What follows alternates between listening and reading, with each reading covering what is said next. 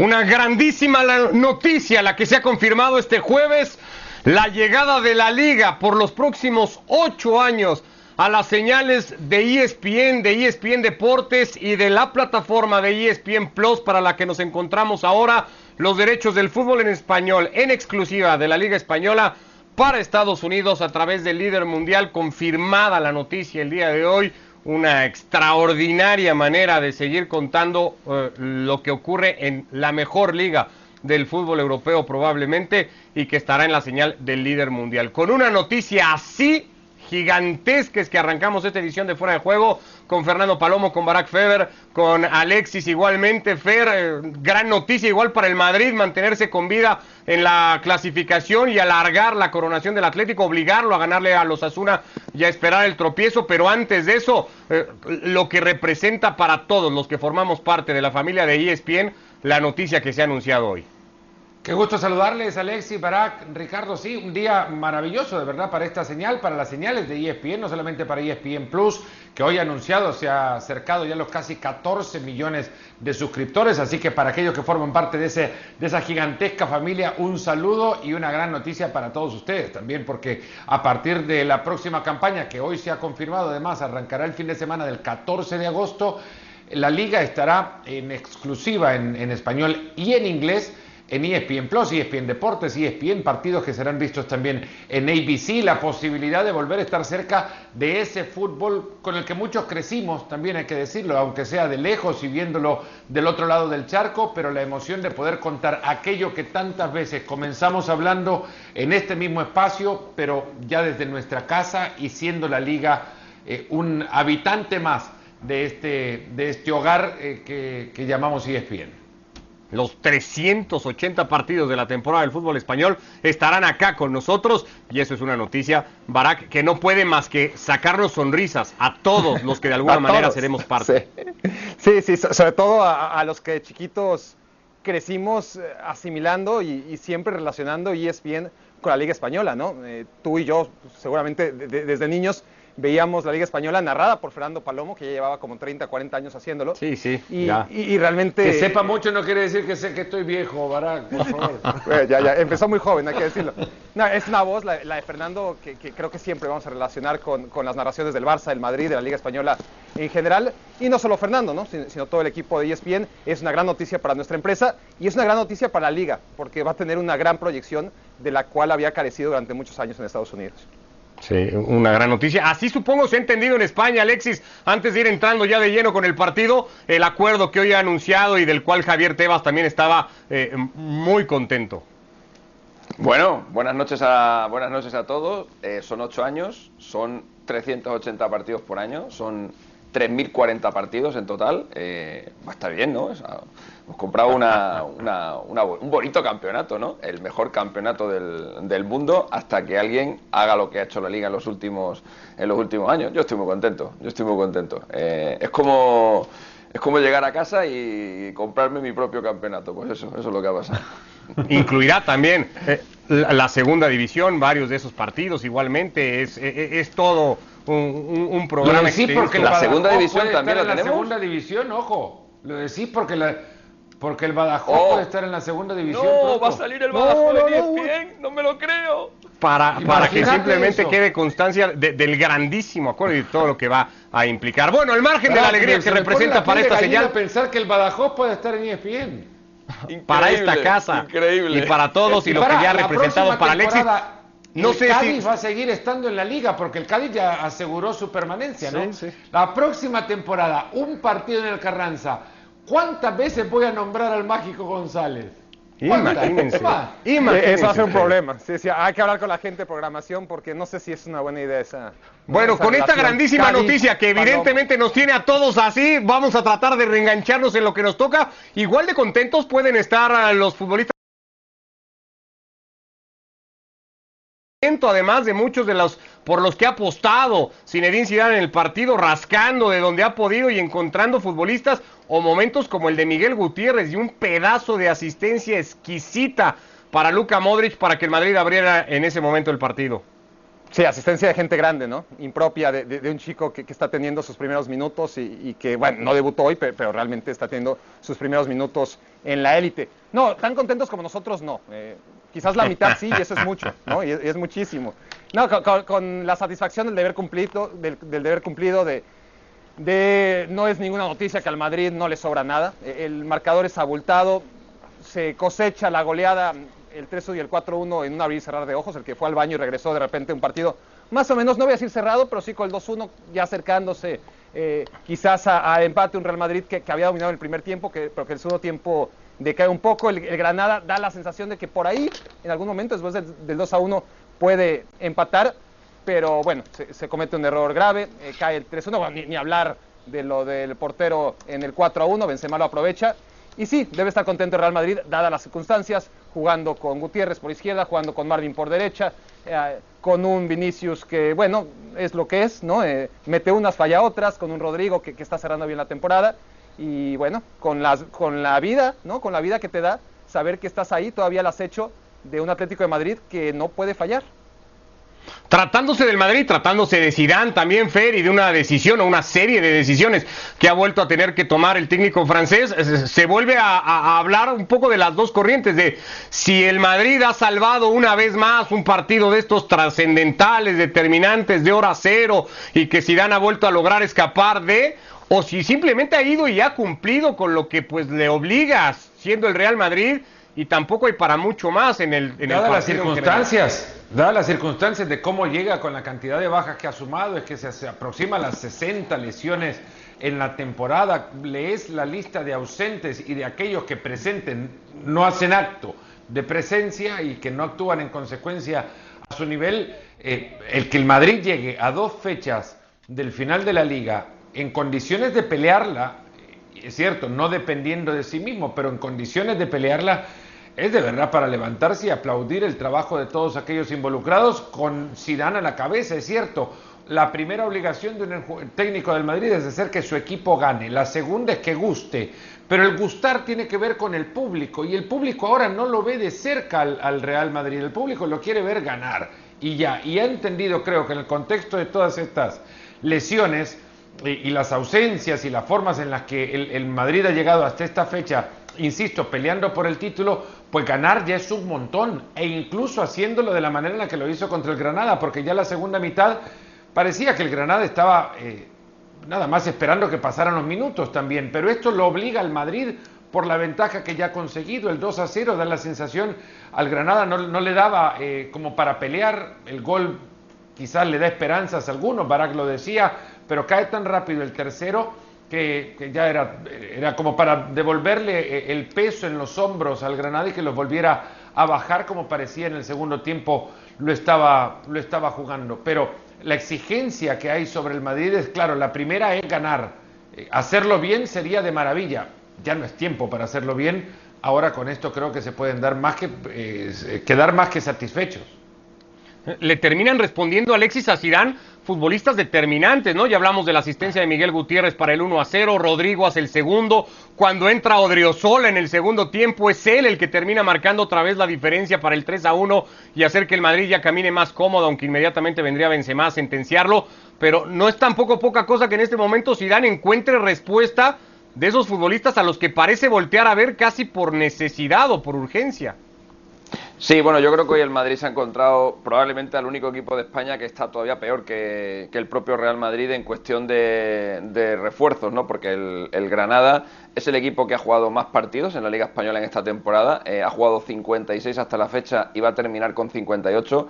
Recordemos que el Granada empezó jugando eh, tres previas de Europa League, que llegó hasta los cuartos de final de la competición, que también ha llegado hasta los cuartos de final de la, de la Copa del Rey y además es el único equipo de la Liga que en una jornada tuvo que jugar con juveniles porque eh, tenía toda la plantilla con, con, COVID, es decir, es un equipo que ha pasado prácticamente por todo tipo de, situaciones, insisto, eh, incluso más que el Real Madrid y hoy se ha notado, hoy el, hoy el Granada apenas ha tenido ahí unos minutitos de esperanza cuando ha marcado ese gol Jorge Molina, por cierto, único jugador en la historia del fútbol que le ha marcado al Barça y al Madrid con 39 años, eh, al Barça le marcó hace una semana y media ese gol decisivo probablemente para la liga y hoy lo ha hecho con el Real Madrid, pero ha sido un ratito. Rápidamente el Real Madrid eh, ha respondido y, ha, y se ha llevado el partido con bastante, con bastante facilidad. Hay que destacar la ausencia de Hazard otra vez en el 11 titular, lo cual yo creo que ya deja bien a las claras el tamaño error que cometió Zidane en Stamford Bridge al ponerle, al ponerle a jugar y no ya solo al ponerle a jugar, sino al insistir en que siguiera jugando después de ver el primer tiempo que, hizo. Eh, una presencia de Hazard aquel día en Stamford Bridge, recuerdo, que eh, alteró por completo la alineación del, Real Madrid. Había que meterlo de tal manera y, de cualquier forma que incluso acabó jugando Vinicius de carrilero y por la, y por la derecha. Y luego hemos visto que mm, después de aquello, eh, pues Zidane ya no ha contado, ya no ha contado con él, le sacó el otro día unos minutitos contra el Sevilla, hoy le ha sacado también unos minutitos contra, contra el Granada, pero esa teoría de no hay que darle minutos, no tiene que jugar, no eh, para que un jugador recobre confianza eh, hay que ponerle, por eso le pongo, por eso le pongo, pues, eh, pues, pues ya no, pues ya no. Y precisamente le fue a poner justo el día menos oportuno y el día más importante en la temporada del, del Real Madrid y yo ya soy hasta mal pensado porque evidentemente la Eurocopa está, está muy cerca y entiendo que, que Hazard ahora mismo está más preocupado de, de la va a romper con Bélgica, del Real Madrid. vas a ver, Alexis. La va a romper es posible, con Bélgica. Es posible, es posible, sí, sí, es posible. Y va a ser un caso, un caso acá, ¿no? Al final. Porque acá bueno, estuvo más preocupado en recuperarse eh, para poder jugar con la selección de eh, Brasil que, con el Real Madrid. Acá es verdad que tuvo un paso por el tuvo un paso por el Real Madrid bastante bastante tibio, bastante gris eh, pero el de, el de Hazard no llega ni a gris, el de Hazard es muy oscuro, por lo menos. No, no, hablo, hablo, directamente de la intención del jugador de ponerse a tono para jugar con su selección. No digo despreciando el Real Madrid, pero sí pensando mucho más en lo otro que en lo que le atañe. Pero, pero más allá de la rabia que podría causar esta hipotética gran actuación de Hazard en la Eurocopa, le vendría muy bien al Madrid. No, no pensando. Hay un Hazard que va a actuar bien. Hay un Hazard que va a jugar bien en la Eurocopa, eso estamos seguros, pero no va a ser Eden. No, bueno, sí, yo, eh, ah, es que antes hay cuatro o cinco futbolistas para que la rompan con Bélgica antes del Hazard del Madrid. ¿no? Y uno de ellos, incluso como dice Fernando, puede ser Torgan. Pero supongamos que, eh, hipotéticamente, que, Eden, porque no ha dejado de ser un gran futbolista, de repente de rojo es otra cosa, ¿no? Eh, sí, podrá causar mucha indignación en el madridismo, pero serían grandes noticias, ¿no? Serían grandes noticias porque es la única manera que se recotice un jugador que costó carísimo, pero, pero carísimo con un año de contrato y que ahora no cuesta ni la mitad de la mitad de lo que costó. Hay un tema también paralelo a lo que se ha visto en el partido de hoy eh, y es el, es el, surgimiento de jugadores. Marvin juega poco, Odriozola, digamos, cumple en el segundo tiempo, pero del lateral izquierdo hay, hay lo decía Barak, ¿no? es un, un, pase primero de grande y luego te preguntas por qué no tuvo más o no tienen más tiempo antes en la temporada. ¿no? Hay, muchas los veces los europeos sub-19 Muchas veces los canteranos surgen por casualidades como la que le ha permitido al Madrid probar en repetidas ocasiones que esas casualidades le abran la puerta a, chicos. Bueno, hay que a los, a los, a los jugadores también, eh, hoy ha dado una asistencia fantástica Miguel Gutiérrez, eh, pero a los jugadores también hay que ponerles en su, en su contexto. Yo este año, porque ha coincidido en el grupo con el Badajoz, he visto muchísimo al Castilla y y Miguel Gutiérrez todavía tiene mucho que crecer para ser el lateral izquierdo del, Real Madrid. ¿eh? Recordemos, recordemos algunos laterales que han pasado por el, por el Real Madrid y que no han podido quedarse. Por ejemplo, Carvajal, que se tuvo que ir a Alemania. Por ejemplo, Akraf, que, que tuvo que acabar en el, en el Dortmund y luego en el, en el Inter. Por ejemplo, Reguilón, que fue cedido al Sevilla y luego al Tottenham. Bueno, no sé si fue un error o no, pero son ya muchos los casos de laterales que, eh, bueno, pues que por H o por B no se consagran como titulares en el Real Madrid. Entonces, pero, eh, bueno, vamos a dejar, vamos a dejarle que crezca, vamos a dejarle que crezca, porque de momento, insisto, yo lo que le he visto esta temporada a, Miguel en el, en el Castilla, eh, hombre, para, para ya, ya, ya, ya, ya eh, subir al primer equipo del Madrid, la verdad es que no lo veo. Ves a los jugadores de hoy, Fer, y ves a Miguel, y ves a Marvin, y ves a Valverde, y ves a Vinicius, y ves a Rodrigo. Eh, ¿Ese es el futuro del Real Madrid? ¿Y, puede estar tranquilo el Real Madrid con ese futuro?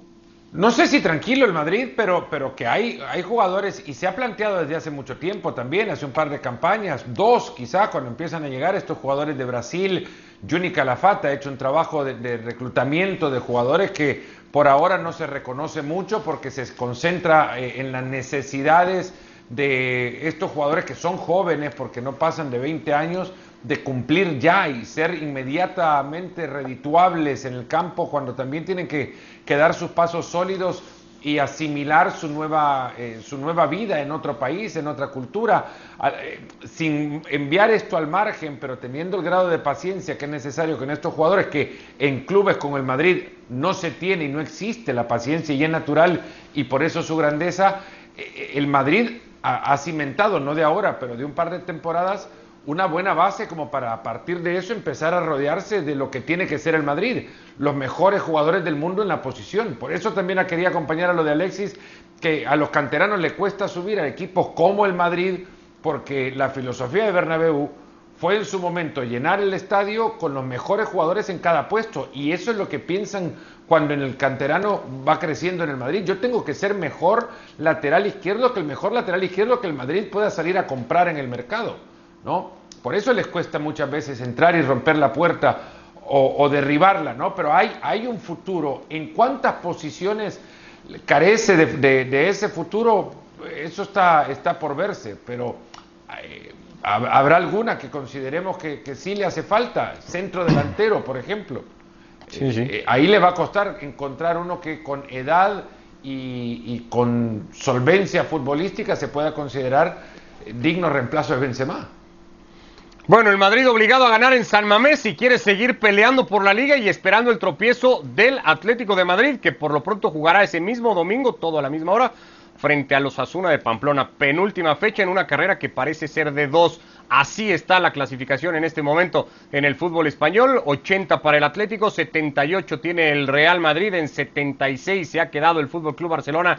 Ya parece que eh, hecho a un lado de la carrera y como ya había quedado igualmente el Sevilla de Lopetegui. Con eso cambiamos de tema eh, mientras vemos el calendario. Sasuna y Valladolid será para el Atlético, el Athletic y el Villarreal para el Real Madrid en San Mamés y en el Di Stéfano cerrando la temporada frente al equipo de Unai Emery que una semana después jugará esa final de Europa League frente al Manchester United. Eh, que coma el presidente del Barça con su vicepresidente y su técnico Barak no necesariamente tendría que ser una noticia tan seguida o, con tanta atención que lo haga en medio de, un momento en el que el club acaba de tirar la liga por su último resultado, que 15 días antes había perdido con el Granada, con todo lo que arrastra la temporada, ya da entonces sí para pensar que ha sido una comida eh, con, muchas miras en el futuro, que no sé si incluye a Ronald Kuman.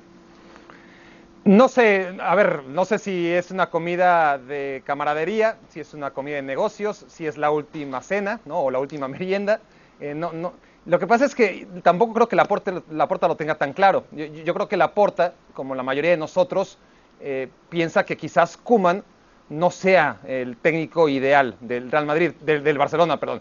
Pero a la vez que no haya algún técnico ahora mismo que pueda, más allá de la posibilidad de Xavi, que, esa es la número uno en la mente de Laporta y de muchos más. Pero, no es posible porque extendió contrato. Si Xavi decide que no quiere regresar, entonces ¿quién? Porque Ten Hag tiene contrato extendido con el Ajax, porque Xavi tiene contrato con el Al-Sad, porque De Servi acaba de firmar contrato también en Ucrania con el Shakhtar y porque cualquier candidato o hasta los no candidatos, pues los grandes técnicos tienen por lo general contrato, ¿no? Pero un equipo con el músculo histórico, por lo menos del Barcelona, uno entiende que, podría eh, alcanzar al técnico que quisiera, ¿no? Pero está claro que no es ahora mismo el Bayern, que puede decir, bueno, Nagelsmann tiene contrato, no importa, me, lo traigo porque lo quiero. El Barça no está en esa condición y dependerá ¿no? de, de que encuentre una mejor opción para poder cambiar a Kuman. Si Kuman se queda, mi sensación es que dependerá totalmente de que realmente no encuentren un mejor plan B. ¿Y se tiene que quedar Kuman, Alexis, o, se tendría que ir el holandés?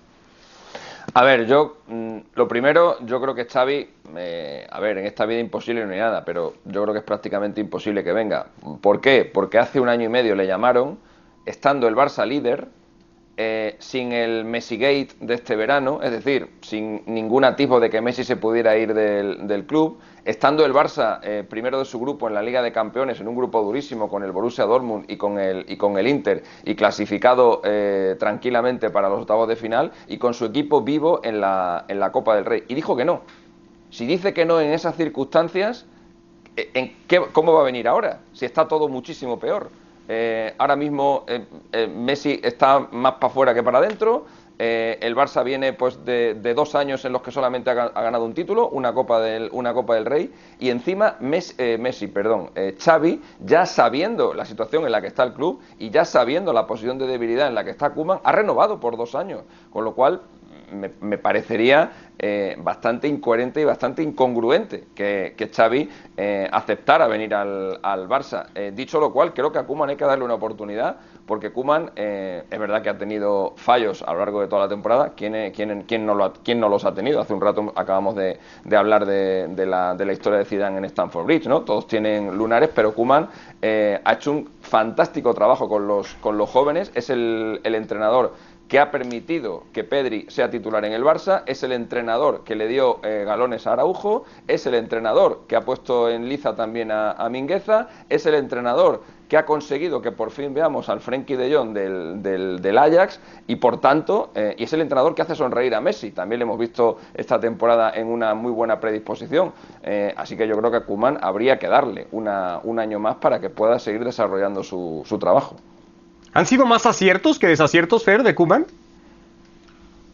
Es una pregunta que creo que merece una respuesta con más estudio también y, un balance más amplio. Eh, es una temporada de muchísimas eh, aristas por analizar. El, Messi Gate que mencionaba eh, Alexis no solamente atañe a Leo Messi, eso también pasa por limpiar el vestuario y, limpiar en términos que se entiendan bien, que no, que no, se malinterprete, pero tuvo que lidiar con contarle a Luis Suárez que la directiva había tomado una decisión ya y a él le tocó poner la cara, como le ha tocado poner la cara en muchas otras ocasiones. Tuvo que, que lidiar con eso, tuvo que lidiar con intentar de alguna manera convencer a Leo Messi o encontrarse con Messi, líder del vestuario ya, con, con una característica eh, personal férrea, con una personalidad compleja también, porque así lo es, y muchos no la pasan bien con, con Messi eh, eh, cerca de ellos en el vestuario, y al Ronald Koeman le, le, tuvo que tocar lidiar con eso. Recientemente veíamos a Koeman abrazándose a Messi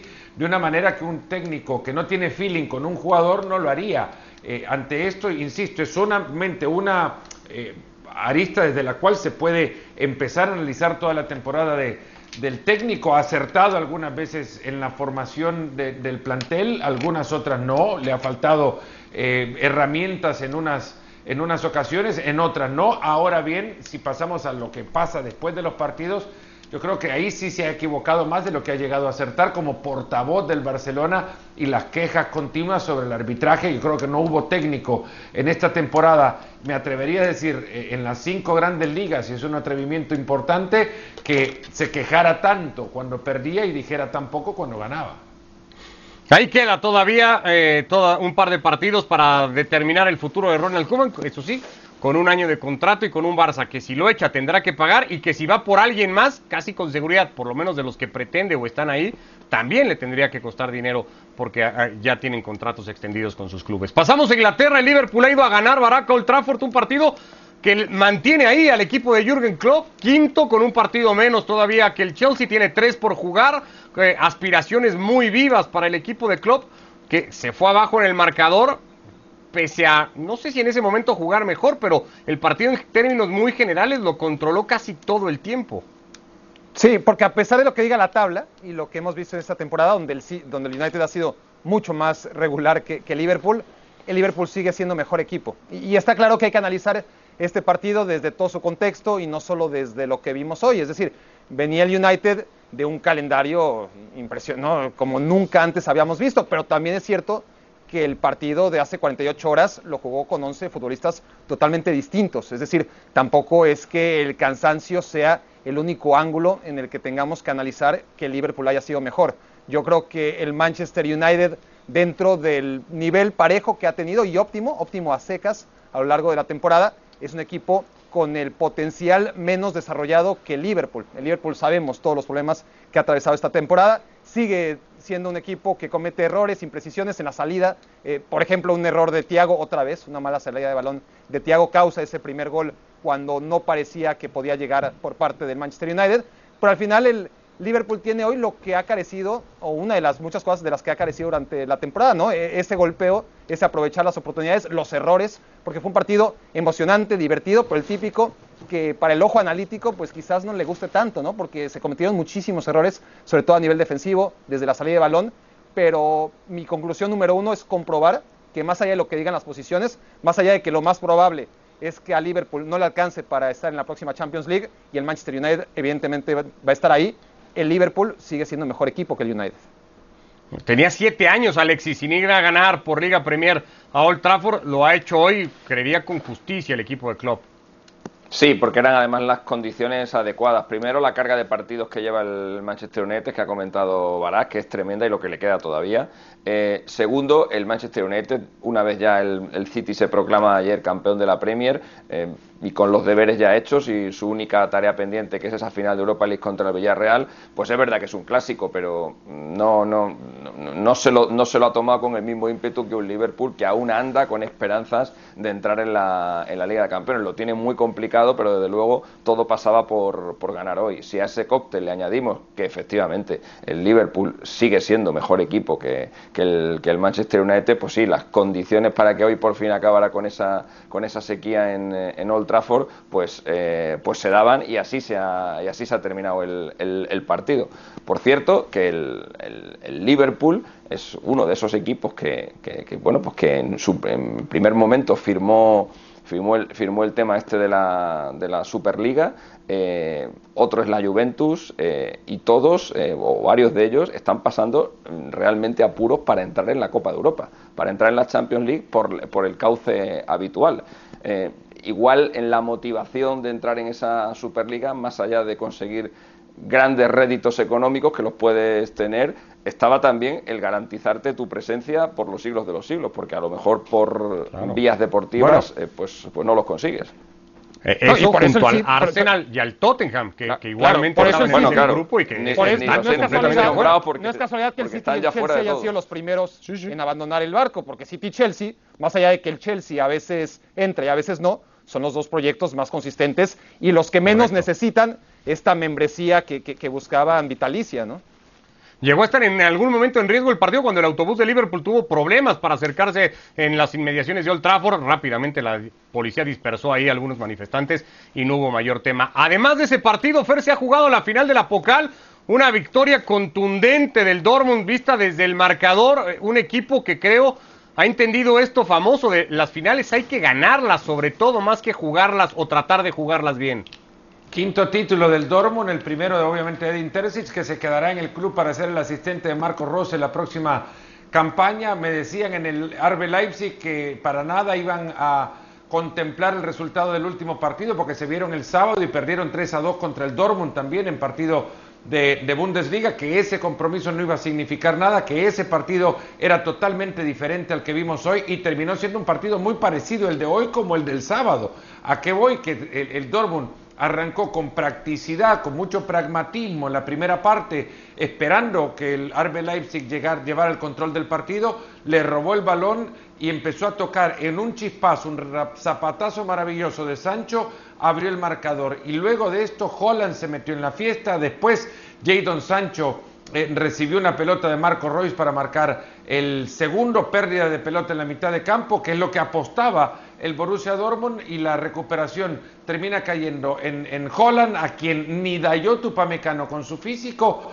lo puede detener 3 a 0 y así el Dortmund se iba al descanso. El segundo tiempo el RB Leipzig fue un equipo totalmente distinto arrollador, con, intenciones más. En tres minutos ya tenía tres disparos al arco, tantos como en toda la primera mitad. Le pegó al travesaño en una, le pegó al poste en otra, no se le dieron las cosas para descontar. Cuando lo hizo ya fue tarde y el Dortmund tenía suficiente tiempo para marcar un cuarto. Pero sí, fue muy cómodo el, partido y el trámite para el quinto título del Dortmund en Pocal en la historia. Con, todo y eso, y evidentemente por, por, el guion que marcaba el partido, Barak, que eh, eh, el Dortmund siguió teniendo ocasiones. Hay una de Sancho en el segundo tiempo monumental como para marcar su hat-trick. Sí, que, se toma su tiempo, como en aquel segundo gol, pero aquí le, comen la tostada. El, pero sí, las oportunidades del Dortmund en el segundo tiempo estuvieron causadas por todos los espacios que dejó el Arbe Leipzig, que a mí me parece, me dio la sensación, como ya comentaba Fer, eh, que dominó más al Dortmund en el segundo tiempo de lo que el Dortmund había dominado en el primer tiempo al Leipzig, pero Tal con cual. goles, no con dominio. Bueno, pues todavía celebrando la gran noticia anunciada hoy, el acuerdo entre ESPN y la liga para transmitir los derechos en Estados Unidos a partir del próximo mes de agosto durante ocho años. Llegamos al final de Fuera de Juego. Saludos.